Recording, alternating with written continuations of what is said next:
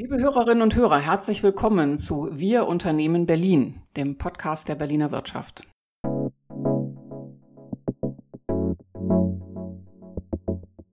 In unserer heutigen Ausgabe beschäftigen wir uns mit dem Thema Europa zwischen den USA und China, eine neue Standortbestimmung angesichts des Ukraine-Kriegs. Mein Name ist Claudia Große-Lege, ich bin Geschäftsführerin des VBKI und ich begrüße nicht nur ganz herzlich alle Hörerinnen und Hörer, sondern auch unseren Gast, Professor Dr. Daniela Schwarzer, Leiterin der Open Society Foundation in Europa und Eurasien sowie Professorin an der Freien Universität Berlin. Schön, dass Sie heute bei uns sind, liebe Frau Professor Schwarzer. Guten Tag, Frau Große-Lege. Ich freue mich sehr, dass ich dabei sein darf.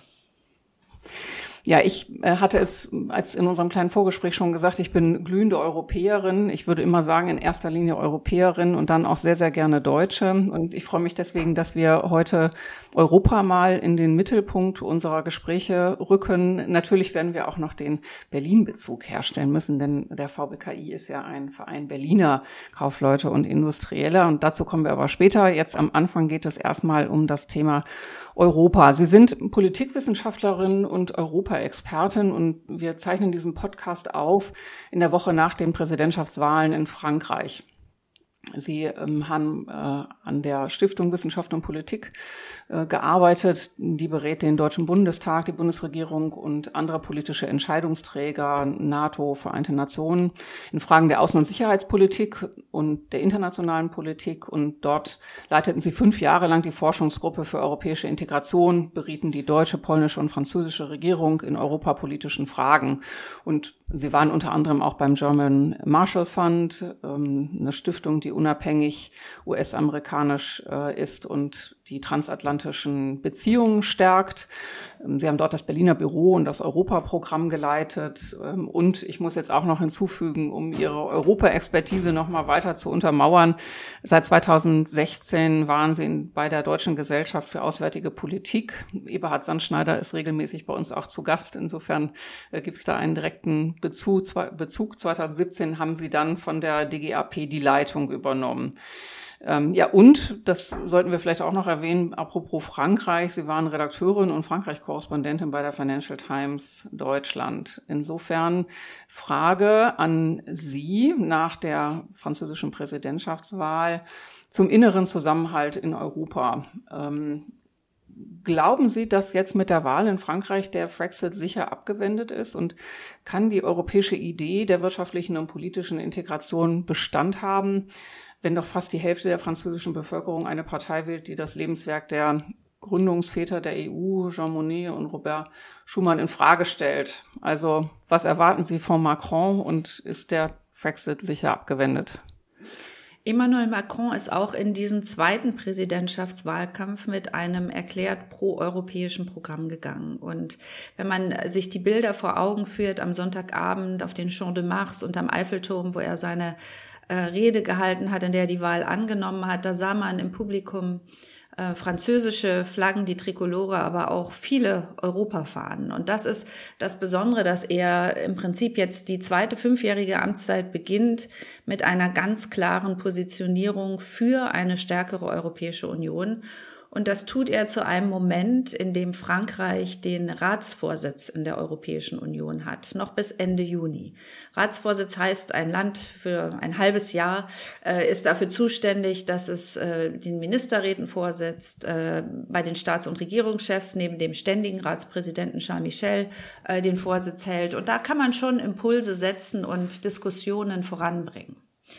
Emmanuel Macron hat schon einige Jahre lang immer wieder darauf hingewiesen, dass die Europäische Union ihre internationale Rolle stärken muss, um ihre Interessen besser verteidigen zu können. Und das wird er meiner Ansicht nach auch in den nächsten Jahren machen. Und die Chance, die er dabei ergreifen muss, ist seiner Bevölkerung zu vermitteln. Es geht hier nicht drum, etwas von Frankreich aufzugeben und auf die europäische Ebene abzugeben und Souveränität äh, zu reduzieren, ähm, sondern es geht darum, dass gemeinsam Handlungsfähigkeit auf europäischer Ebene erlangt werden muss, um die Interessen der Bürgerinnen und Bürger zu schützen. Und das ist mhm. nicht einfach zu kommunizieren, aber meiner Ansicht nach ist die Weltlage im Moment so, dass es eigentlich leider keinen besseren Moment gibt, in dem man erklären kann und muss, dass die Handlungsfähigkeit von Nationalstaaten faktisch eingeschränkt ist. Eingeschränkt durch die Sicherheitslage. Wir haben eine enorme Bedrohung. Zwei Flugstunden von Berlin entfernt tobt ein Krieg, der nicht nur die Ukraine und die Bevölkerung dort bedroht und, und tötet, sondern der für Europa enorme Auswirkungen hat. Die europäische Sicherheitsordnung ist ja erschüttert. Äh, wir kämpfen mit den wirtschaftlichen Folgen. Wir haben vielleicht noch mit mehr Folgen zu tun, wenn die Energiepreise weiter steigen, vielleicht Versorgungsengpässe entstehen durch Embargos oder auch russische Lieferstopps im Bereich Öl und Gas. Also da werden wir schon sehr viele Folgen spüren.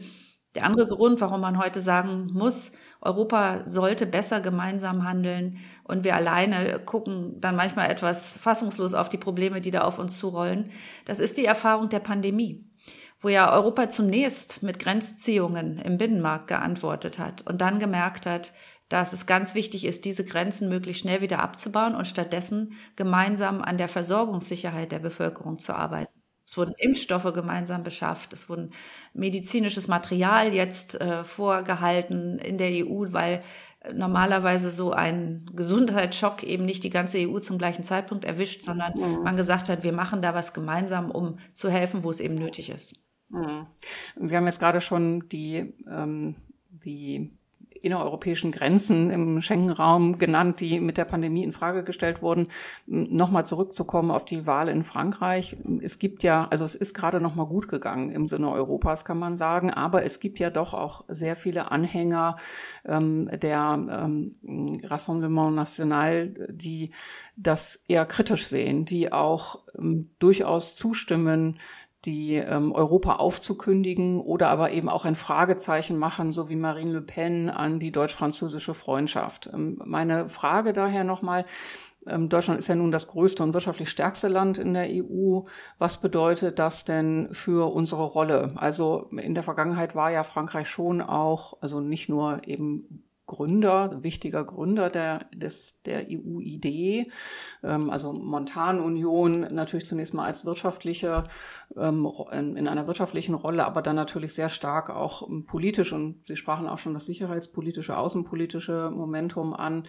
Ähm, welche Rolle hat dann Deutschland? Ähm, müsste nicht in dieser äh, zunehmend unsicheren Welt, von der Sie gerade schon gesprochen haben, äh, dann noch eine klarere Führungsrolle in Frankreich, aus Frankreich hervorgehen oder aber eben aus Deutschland? Wie sehen Sie das? Es ist sehr wichtig, dass beide Staats- und Regierungschefs Olaf Scholz und Emmanuel Macron gemeinsam in der Europäischen Union führen. Wenn sie das tun und gemeinsam Projekte entwickeln, dann ist da eine große Chance, dass das dann auch wirklich zu einer neuen Politik oder zu neuen Initiativen führen kann. Wenn wir allein auf die Eurozone gucken, den tiefst integriertsten Wirtschaftsraum innerhalb der Europäischen Union, wo wir uns eben auch die Währung teilen, dann haben die beiden Länder zusammen 47 Prozent des Bruttoinlandsprodukts, das heißt fast die Hälfte. Das ist also eine relevante Kraft. Ähm, sie müssen aber die anderen Staaten trotzdem von ihren Ideen überzeugen. Und da ist eben die Komplementarität des deutsch-französischen Paars so interessant. Deutschland guckt traditionell eher nach Nordeuropa, nach äh, Ost- und Mitteleuropa. Da haben wir auch sehr enge Wirtschaftsbeziehungen, gerade in, äh, in, in Mitteleuropa aufgebaut. Das hat Frankreich nicht getan. Der französische Blick geht dann öfter erstmal in den Süden, Italien, Spanien und so weiter. Und äh, wenn das aber gelingt, dass beide ihre besten und engsten Kontakte eben so mobilisieren, dass man einen Konsens erzeugen kann in der Europäischen Union, dann können auch gemeinsame Ideen wirklich zur Wirkung kommen. Emmanuel Macron könnte wirklich ein, ein, eine starke Führungskraft in Europa werden.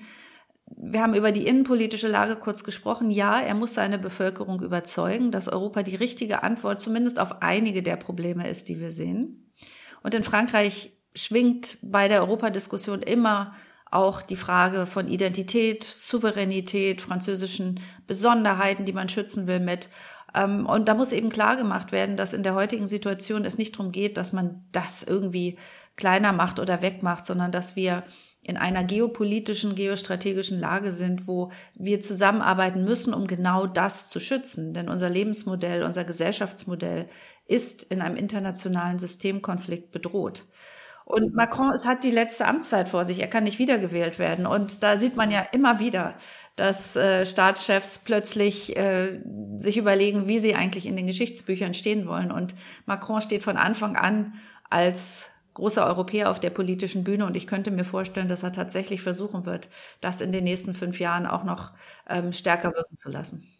Was, was müssten denn die nächsten Schritte sein, um also mit Frankreich oder in Europa ähm, diese Wirtschaftsregion nochmal zu stärken, auch ähm, jetzt im 21. Jahrhundert mit neuen äh, geoökonomischen oder geopolitischen ähm, Herausforderungen, ähm, also Europa dann als starke Wirtschaftsregion auch zu sichern.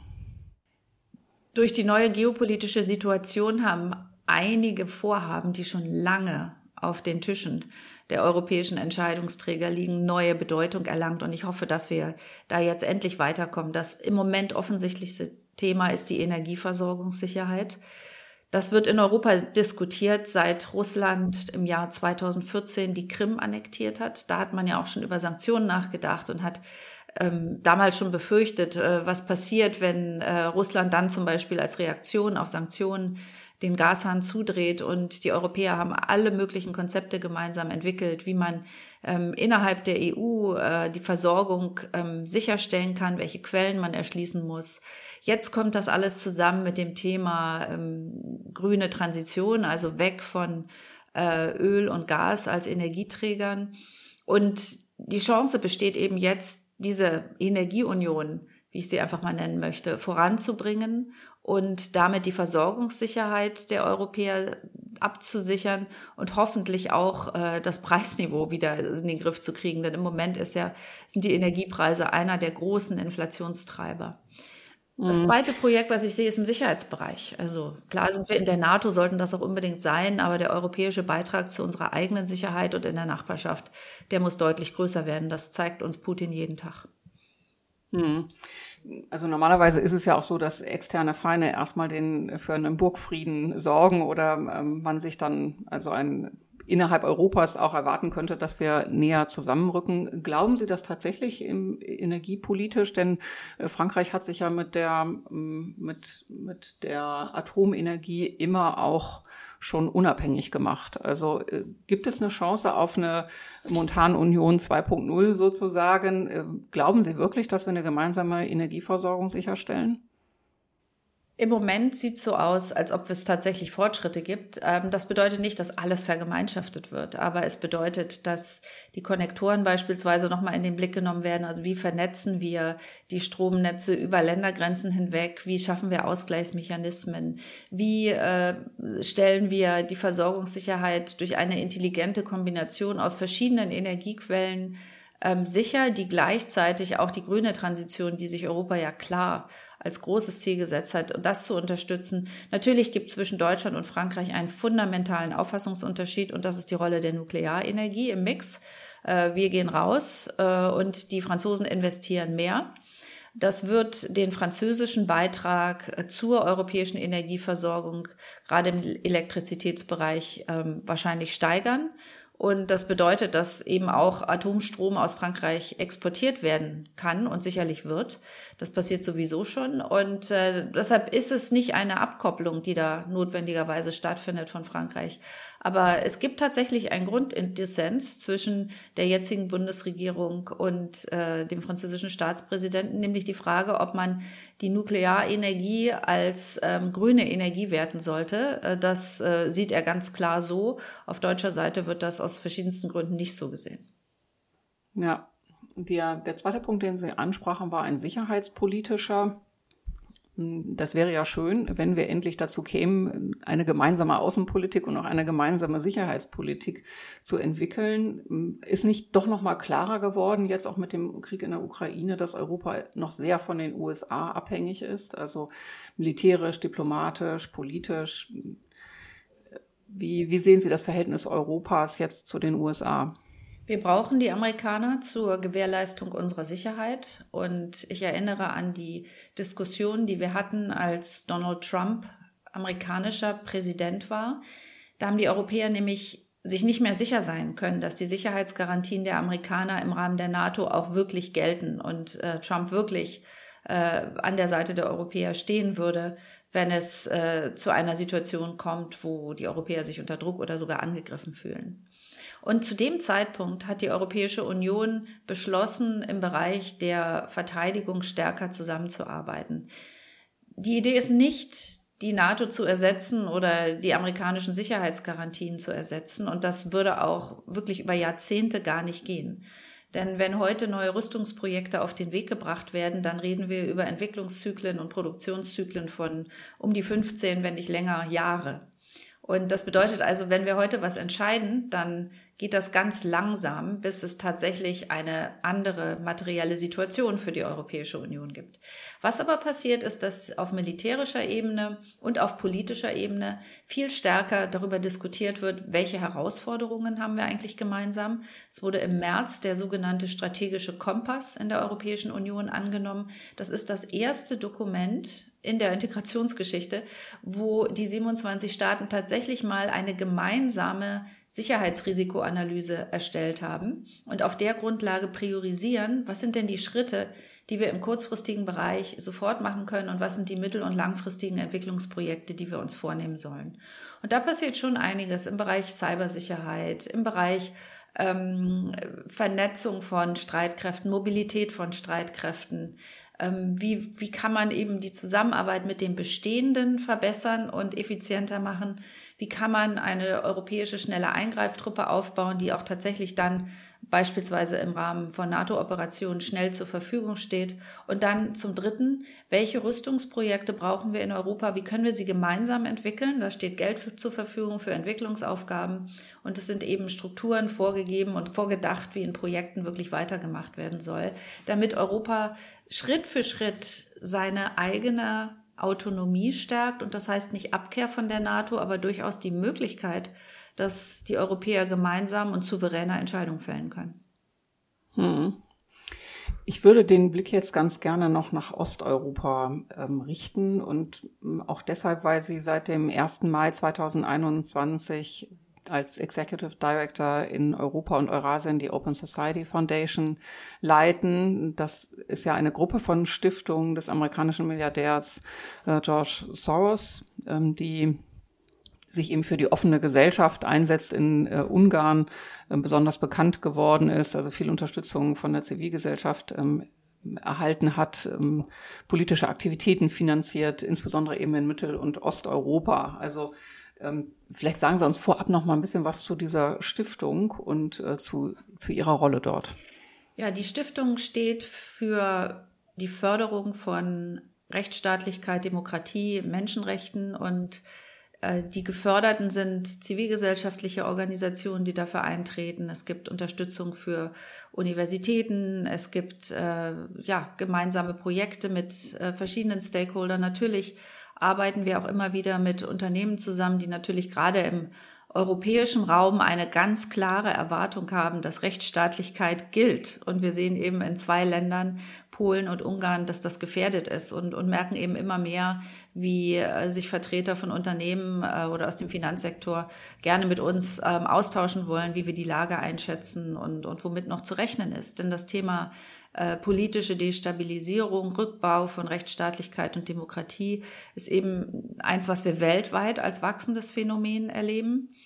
Ähm, und leider, das auch mitten in der Europäischen Union schon angekommen ist. Und wir, wir arbeiten ähm, durch eben Förderung von Zivilgesellschaft. Wir greifen natürlich nicht in politische Prozesse ein oder finanzieren Parteien. Ähm, aber wir sind auch eine Stimme, ähnlich wie das Thinktanks sind, dass wir ja, Dinge einschätzen, bewerten, Rat geben können, Politik, aber auch anderen Akteuren und versuchen so eben mit unseren Beobachtungen, die, die teilweise recht detailliert sind, weil wir viel äh, auch Ortskräfte haben in vielen Staaten, die vor Ort arbeiten und eben noch ein feineres Gefühl dafür haben, wie, wie Rechtsstaatlichkeit und Demokratie Schritt für Schritt unter Druck gesetzt werden. Denn das muss ja nicht immer gleich die Verfassungsänderung sein. Das geht auch über die Einschränkung von der Arbeitsweise von Journalisten. Und das muss nicht durch Gesetze sein, sondern kann durch Druck geschehen, das kann durch durch ähm, die Frage von Besitzverhältnissen im medialen Sektor geschehen. Und da äh, sind, haben wir ein bisschen das Ohr auf der Schiene, würde ich sagen, und, und sind durchaus auch gefragt, das dann zu teilen und zu berichten, was wir er erleben und sehen und wie man da dann eben politisch auch sich gegenstellen kann. Mhm. Ja, das ist ja auch ähm, innerhalb der Stiftung äh, erlebt worden. Der Sitz der Universität ist ja nach Wien verlagert worden, oder? Von Budapest. Ja, George Soros hat äh, die Central European University äh, gegründet, die äh, über lange Jahre in, in Ungarn eine tolle Arbeit geleistet hat. Ähm, viele äh, Studierende aus äh, Mittel- und Osteuropa, aber auch aus anderen Ländern zusammengebracht hat und einen sehr, sehr guten Ruf hat. Und äh, das war natürlich ein Dorn im Auge von Viktor Orban, der ähm, mit der Idee, äh, dass sich jemand gegen den Rückbau von Demokratie in seinem Land stellt, äh, nun gar nichts anfangen kann und George Soros so zu einer Art äh, Feindbild äh, gemacht hat. Und es wurde dann so viel Druck ausgeübt, dass äh, die Universität, die, die unabhängig ist, ähm, für sich die Entscheidung gefällt hat, dass sie hier nicht mehr den Lehrbetrieb in dieser Form aufrechterhalten kann. Das muss man sich mal vorstellen, dass das in einem EU-Land so ist und ist dann mit offenen Armen von Österreich in der Stadt Wien empfangen worden. Dort ist jetzt der Sitz der Universität. Ähm, die Geschäfte sind im Grunde komplett dorthin verlagert worden. Und äh, stattdessen hat äh, Viktor Orban eine chinesische Universität in Budapest angesiedelt.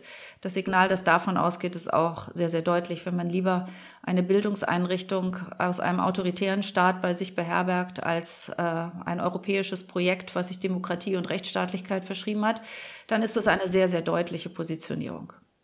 Hm, das kennzeichnet ja auch das Verhältnis zu Osteuropa. Also ich, wir reden jetzt gerade über Ungarn, aber gleichermaßen ja auch Polen, die ja ähm, Entscheidungen, politische Entscheidungen getroffen haben ähm, und damit dann Justiz, aber eben auch, äh, also vor allem die Justiz ähm, eingeschränkt haben. Ähm, da kann man ja nicht mehr wirklich von einer Unabhängigkeit sprechen. Sie nannten jetzt gerade schon die Presse, äh, die eingeschränkt ist, allein auch durch politischen Druck. Ähm, da die Demokratie ist ähm, in Ungarn und in Polen sicherlich unter Druck. Ähm, das kennzeichnet ja eben dieses Verhältnis Europas zu den neuen Mitgliedstaaten. Also so neu sind sie nicht mehr, aber äh, relativ neu, also zumindest die letzten Beitritte.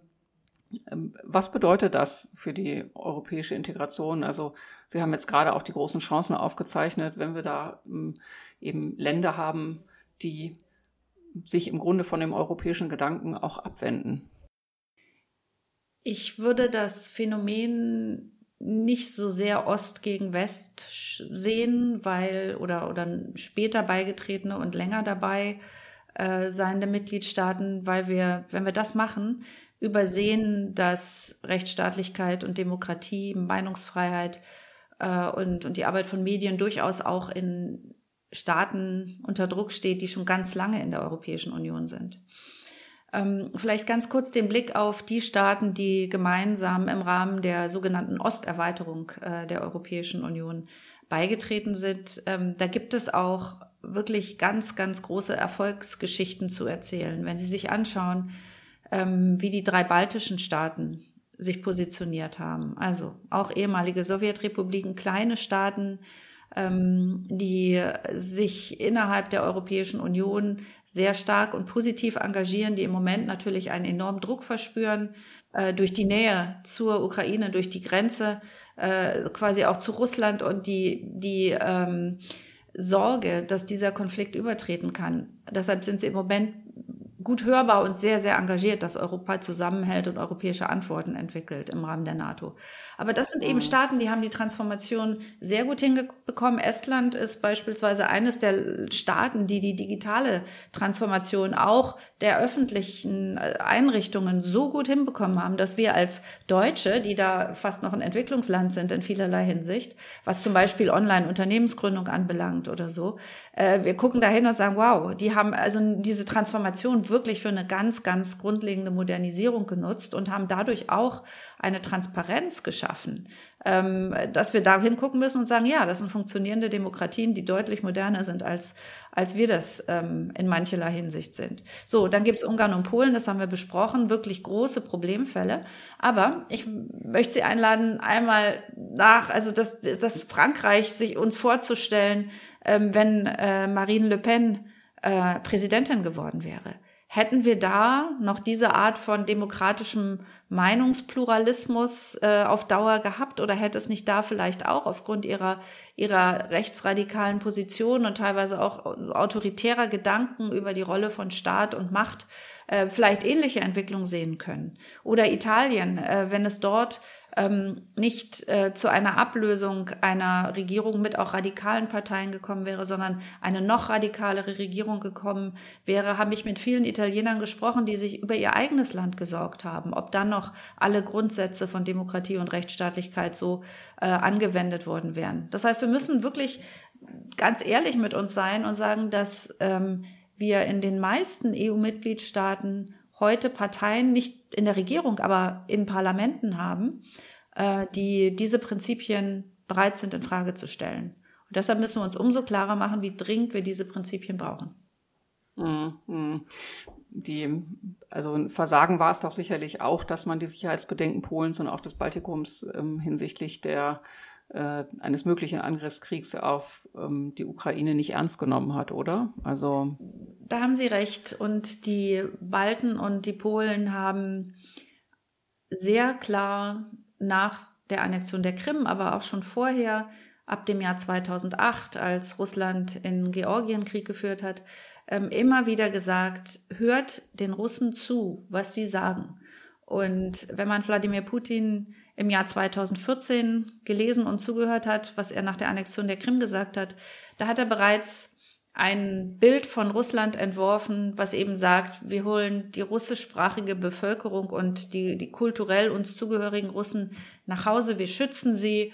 Ähm, da war fast unverstellt ein Anspruch, das Territorium äh, Russlands wieder auszudehnen, quasi. Also die Idee, dass äh, das, was ursprünglich mal zur Sowjetunion gehörte, eigentlich jetzt aus russischer Sicht äh, zu Russland gehören könnte, das war da schon vorhanden, nicht so klar formuliert, wie er das in den letzten Monaten gemacht hat, aber auch im vergangenen Sommer hat er ein Stück veröffentlicht, was er angeblich selber recherchiert und selber geschrieben hat, wo eine Vision von Russland äh, formuliert wird, die deutlich über die Grenzen des jetzt bestehenden Russlands hinausgeht. Und da haben aus, gerade aus den Ländern ähm, im Baltikum und, und, und Polen, viele gesagt, das müssen wir ernst nehmen. Und dann kam der Truppenaufmarsch an der Grenze ähm, der Ukraine und die amerikanischen Geheimdienste haben angefangen, sehr, sehr öffentlich ab einem gewissen Zeitpunkt zu warnen, dass es hier nicht um Übungen geht und nicht nur um Machtdemonstrationen, sondern um die Vorbereitung eines Krieges. Und ich habe erlebt, dass im, in, in der, ja, ich sag mal, Experten-Community, ähm, dass auch ernst genommen wurde, und zwar seit 2014, dass es dieses Bedrohungsszenario gibt. Aber die Politik, die Deutschland gemacht hat, hatte eine andere Grundannahme, nämlich dass wir gerade durch die engere Einbindung Russlands über Energiebeziehungen, über Nord Stream 2 noch zur Verstärkung der bestehenden Beziehungen eigentlich die besseren Chancen haben, Russland von genau so etwas abzuhalten.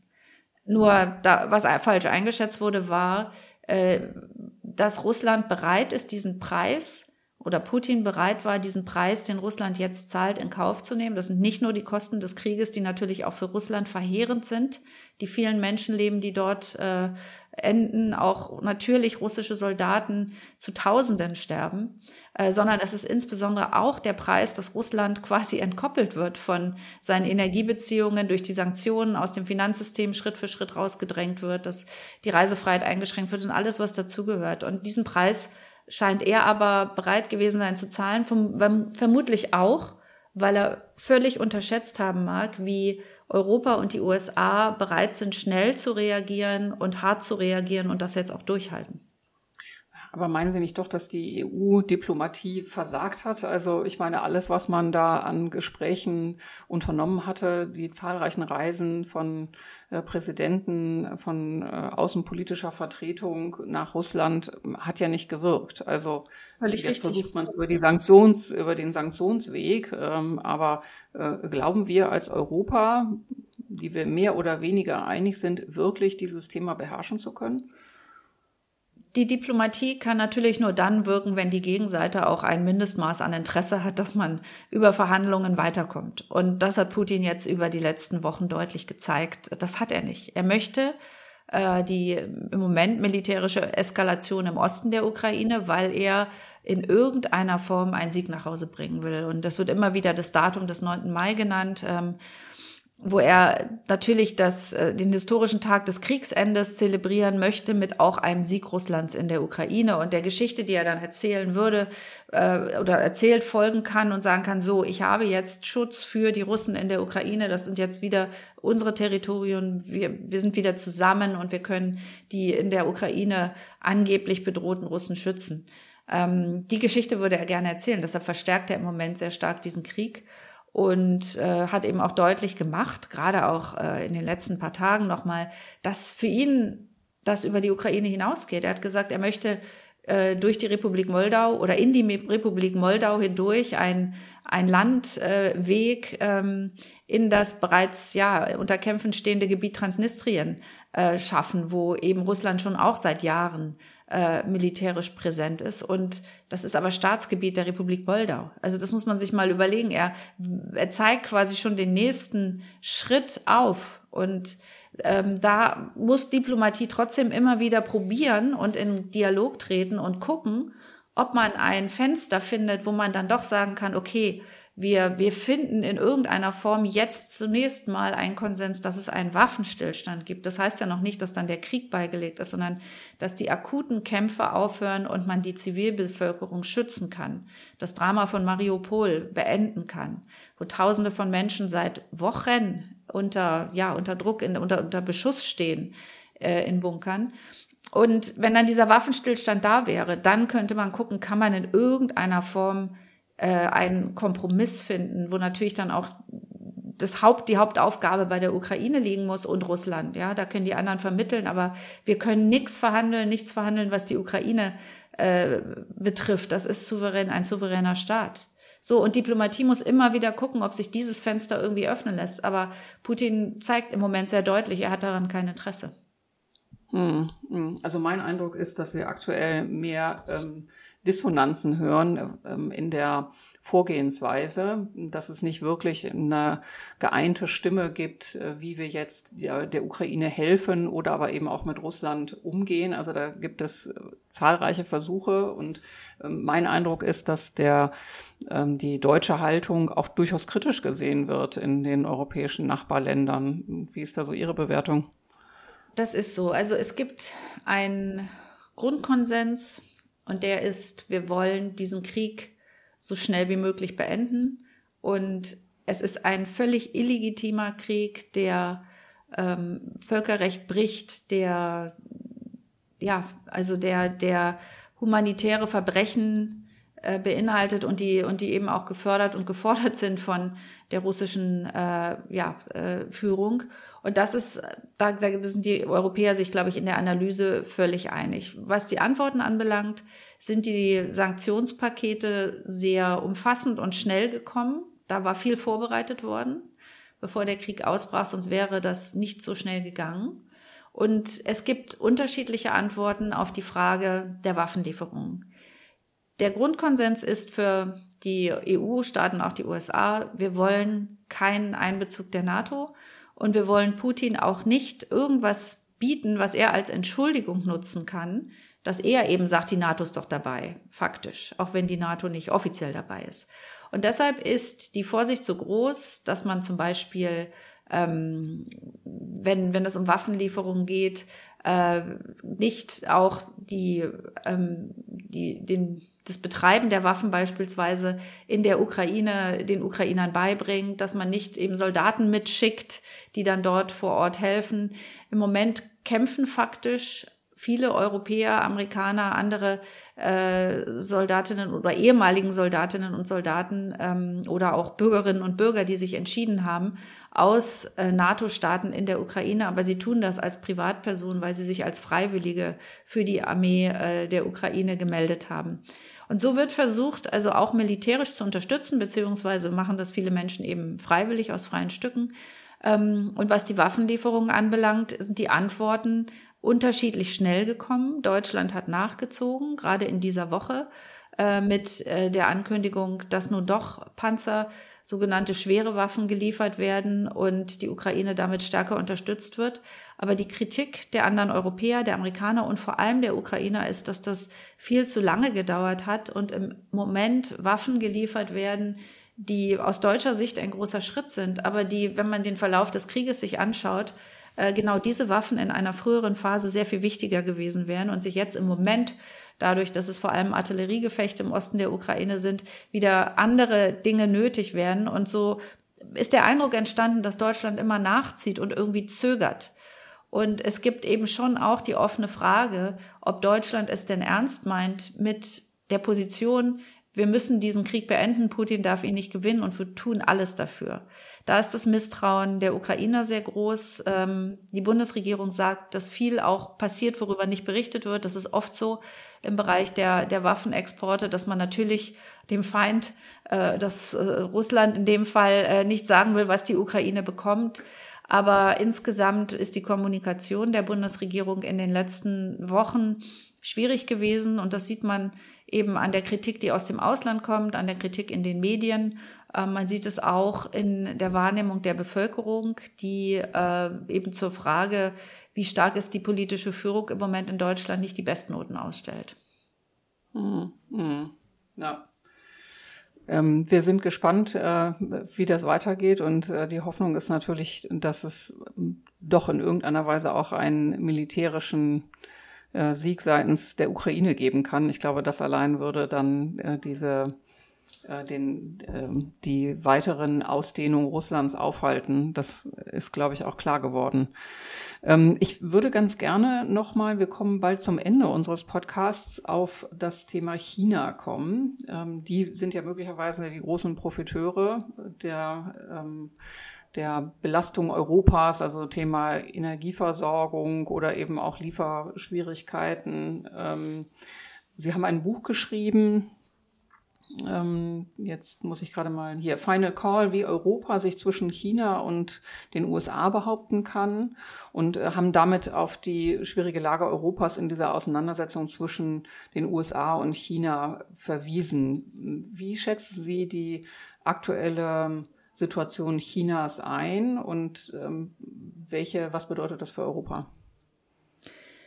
China ist im Moment aus europäischer Sicht ein großes Fragezeichen, was seine Positionierung zu Russland anbelangt, ob sich die noch ändert, ob es noch einen stärkeren Schulterschluss mit Russland sucht. Und davor haben viele, viele Sorge, weil das bedeuten würde, dass eine strategische Allianz zwischen zwei autoritären Staaten stehen würde und sich letztendlich dieser Graben zwischen Demokratien in der westlichen Welt und, und autoritären Staaten, die immer enger zusammenrücken und sich gegenseitig unterstützen, eben noch tiefer werden würde. Im Moment ist die chinesische Haltung einerseits so, dass das mit Russland ähm, gerade auch äh, rhetorisch äh, im Februar ein Schulterschluss gesucht wurde, als Xi Jinping und Wladimir Putin vor Beginn des Krieges ein gemeinsames Papier und auch äh, gemeinsame äh, Pressekonferenzen nach einem Treffen ähm, gehalten haben, wo sie äh, eine Vision ihrer Welt sozusagen geteilt haben, eine, eine autoritäre Welt, eine nicht westlich liberale Welt, ähm, wo sie eben beide zeigen, es geht ihnen nicht nur um das Modell in ihrem Land, was in krassem Gegensatz zu dem steht, was wir in Deutschland haben oder was es in Amerika gibt, sondern dass sie eben diese Weltvision haben, dass sich auch internationale Ordnungsstrukturen ändern sollten und im Grunde sie ihren Anspruch äh, einer, ja, ich würde mal sagen, politischen Führerschaft weit über ihre eigenen Länder hinaus klar formuliert haben. Russland und China gemeinsam haben auch seit 2018 immer wieder äh, große Militärübungen. Ähm, das heißt, da gibt es eine Kooperation auch im Rüstungsbereich.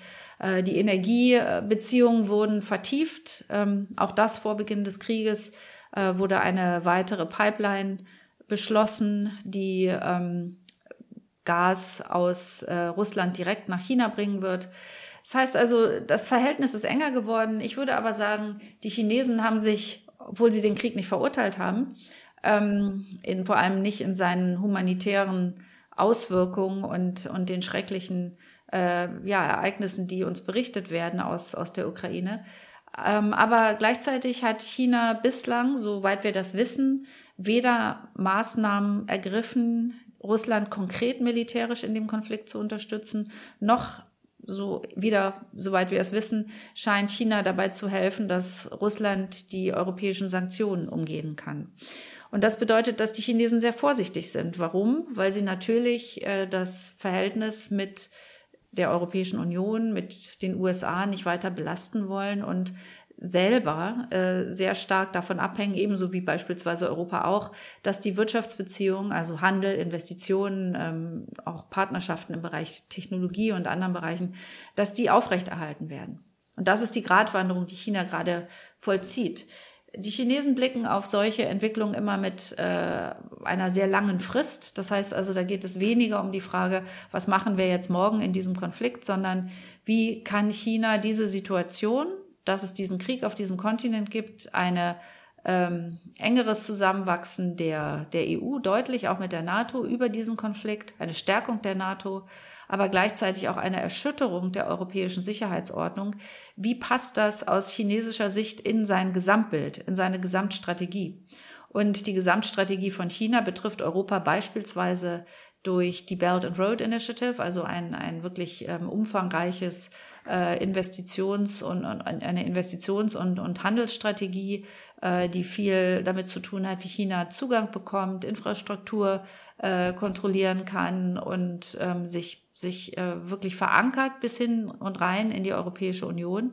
Und so wird es diese Lage betrachten und wird sich überlegen, wie es seine Ziele, nämlich China weltweit zu stärken und letztendlich das chinesische Modell nicht nur im Inneren zu stärken, sondern auch nach außen zu tragen. Also ein digital basierter Autoritarismus, der weitgehend die Gesellschaft in China schon kontrolliert.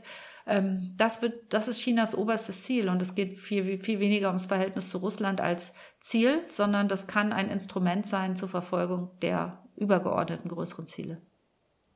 Hm was Europa dem entgegensetzen kann, ähm, bleibt dann ja die Frage. Also die wesentlichen Schritte dazu wären dann ja tatsächlich eine äh, stärkere wirtschaftliche Integration und eine stärkere politische Abstimmung auch. Denn also die Einigkeit ist, glaube ich, äh, das Wichtigste in diesem Fall, oder? Ja, die Einigkeit und die eigene wirtschaftliche Stärke. Also wir sind ja ein bedeutsamer Markt äh, im weltweiten Vergleich. Und deshalb ist es für China eben auch so wichtig, dass das Verhältnis äh, zur Europäischen Union sich nicht eintrübt, mehr als es das vielleicht auch an manchen Stellen ist.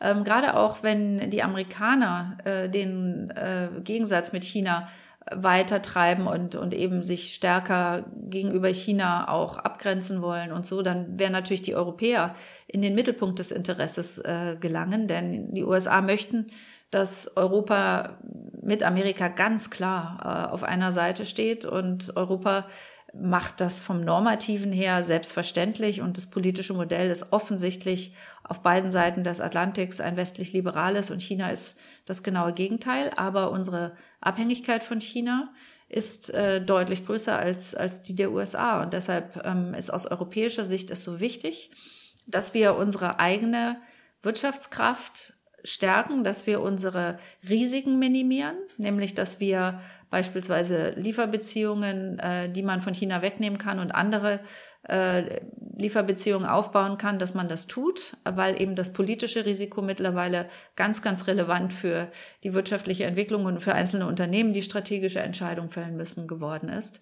Und äh, das bedeutet, dass, dass die EU äh, im Bereich Binnenmarkt, im Bereich Währungsunion sich selber noch besser aufstellen muss, dass das ganze Thema Investition und Förderung der Transformation im digitalen Bereich, im ökologischen Bereich, äh, dass das möglichst gut vorangebracht werden muss und Europa einfach Wettbewerbsfähigkeit in manchen Bereichen zurückgewinnen muss um selber äh, die Industrien dauerhaft bei sich halten zu können ähm, damit weniger abwandert, was schon oder wieder vielleicht sogar zurückkommt und zurückentwickelt, also wieder entwickelt wird, was schon verloren gegangen ist, weil wir eben sehen, dass heutzutage politische Geografie und die, die Art und Weise, wie über Wertschöpfungsketten und Lieferbeziehungen nachgedacht wird, immer mehr wieder zusammenfallen und man nicht sagt, Globalisierung ist schlecht, das wollen wir nicht mehr, aber wenn man über die Frage nachdenkt, wo sind denn meine Risiken am geringsten und wo ist die Beziehung am stabilsten,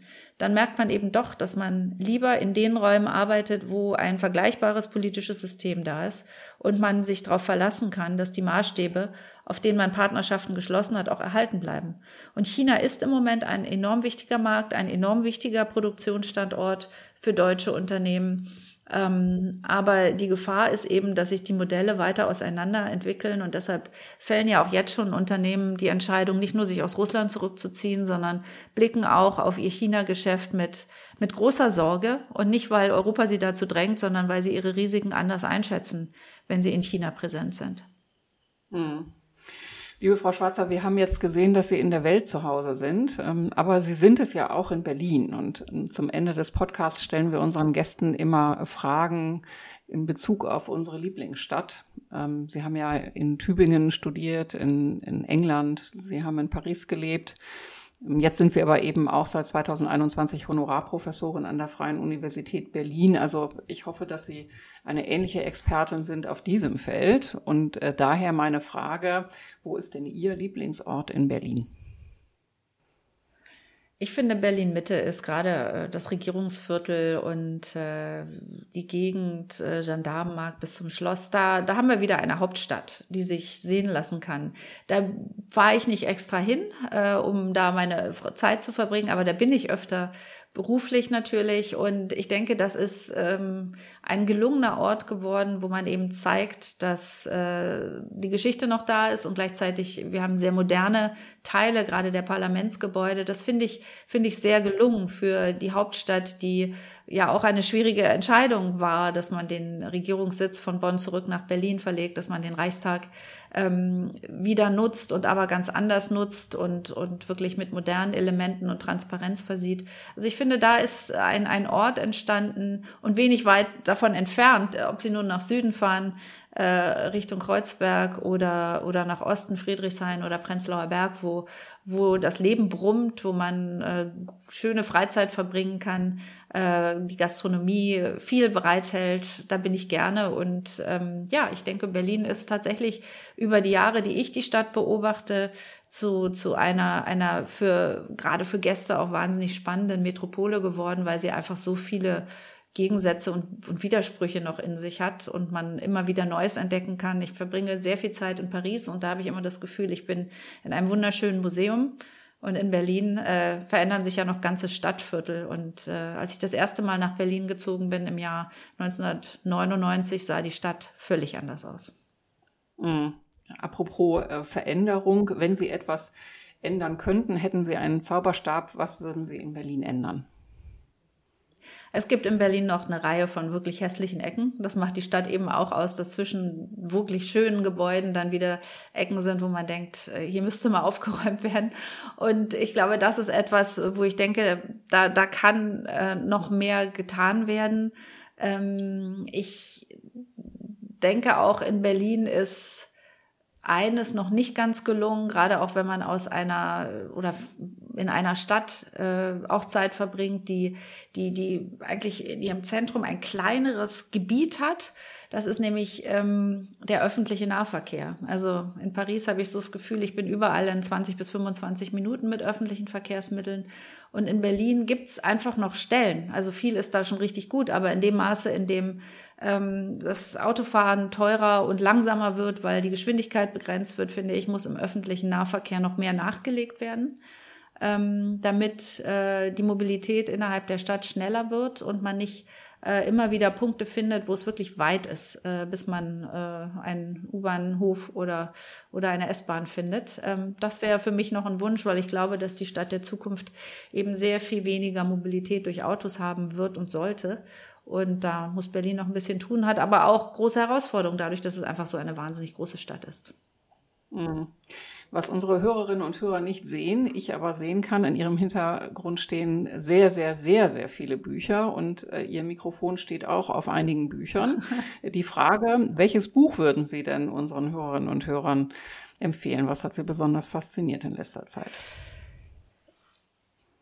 Ich habe in letzter Zeit ähm, einige amerikanische Bücher gelesen, die sich mit den Fragen befassen, mit denen ich mich auch sehr befasse, nämlich die Frage, wie Geopolitik, Geoökonomie, äh, unser Nachdenken über Sicherheit, über Stabilität, über Demokratie ähm, beeinflussen und wie wir letztendlich viel strategischer denken und handeln müssen. Da ist die deutsche Debatte leider noch nicht so weit wie, ähm, wie die in den USA. Die muss natürlich auch ganz anders sein bei uns. Ja? Wir sind ein ganz anderer Staat, wir haben eine ganz andere Geografie, wir haben eine ganz andere Größe und Geschichte.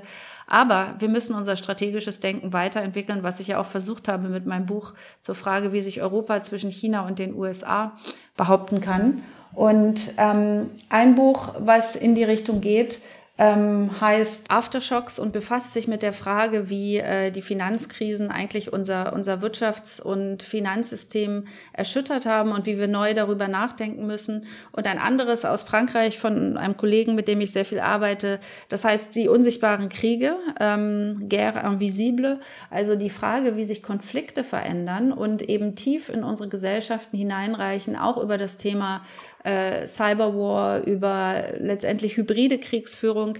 Darauf müssen wir als Wirtschaft und als Gesellschaft vorbereitet sein und antizipieren, ähm, dass wir verwundbar sind. Und ich glaube, das ist die große Lehre unserer Zeit, dass Staaten und Regierungen eben Sicherheit nicht mehr gewährleisten können, sondern dass man sich darauf einstellen muss, dass es immer wieder Angriffe gibt, ähm, die nicht abgewehrt werden können, die in unsere Gesellschaften, unsere Infrastruktur, unser Wirtschaftssystem, natürlich in unser politisches System hineinreichen. Nicht in Form eines klassischen Krieges, sondern eines anders gearteten Angriffs, der uns destabilisieren soll. Und deshalb müssen wir so viel darüber nachdenken, wie wir Resilienz herstellen, wie wir mit diesen Momenten umgehen und wie wir uns permanent eigentlich weiterentwickeln können, um in dieser neuen Welt als demokratische und stabile Gesellschaften ähm, wirken zu können. Vielen Dank, liebe Frau Professor Schwarzer, für Ihre Buchtipps, aber auch für Ihre Einblicke in die großen Zusammenhänge der Welt, ähm, aber insbesondere auch die aktuellen Ereignisse in Europa und in der Ukraine. Vielen Dank für den Podcast. Ich freue mich sehr, dass Sie dabei waren. Ich danke Ihnen sehr.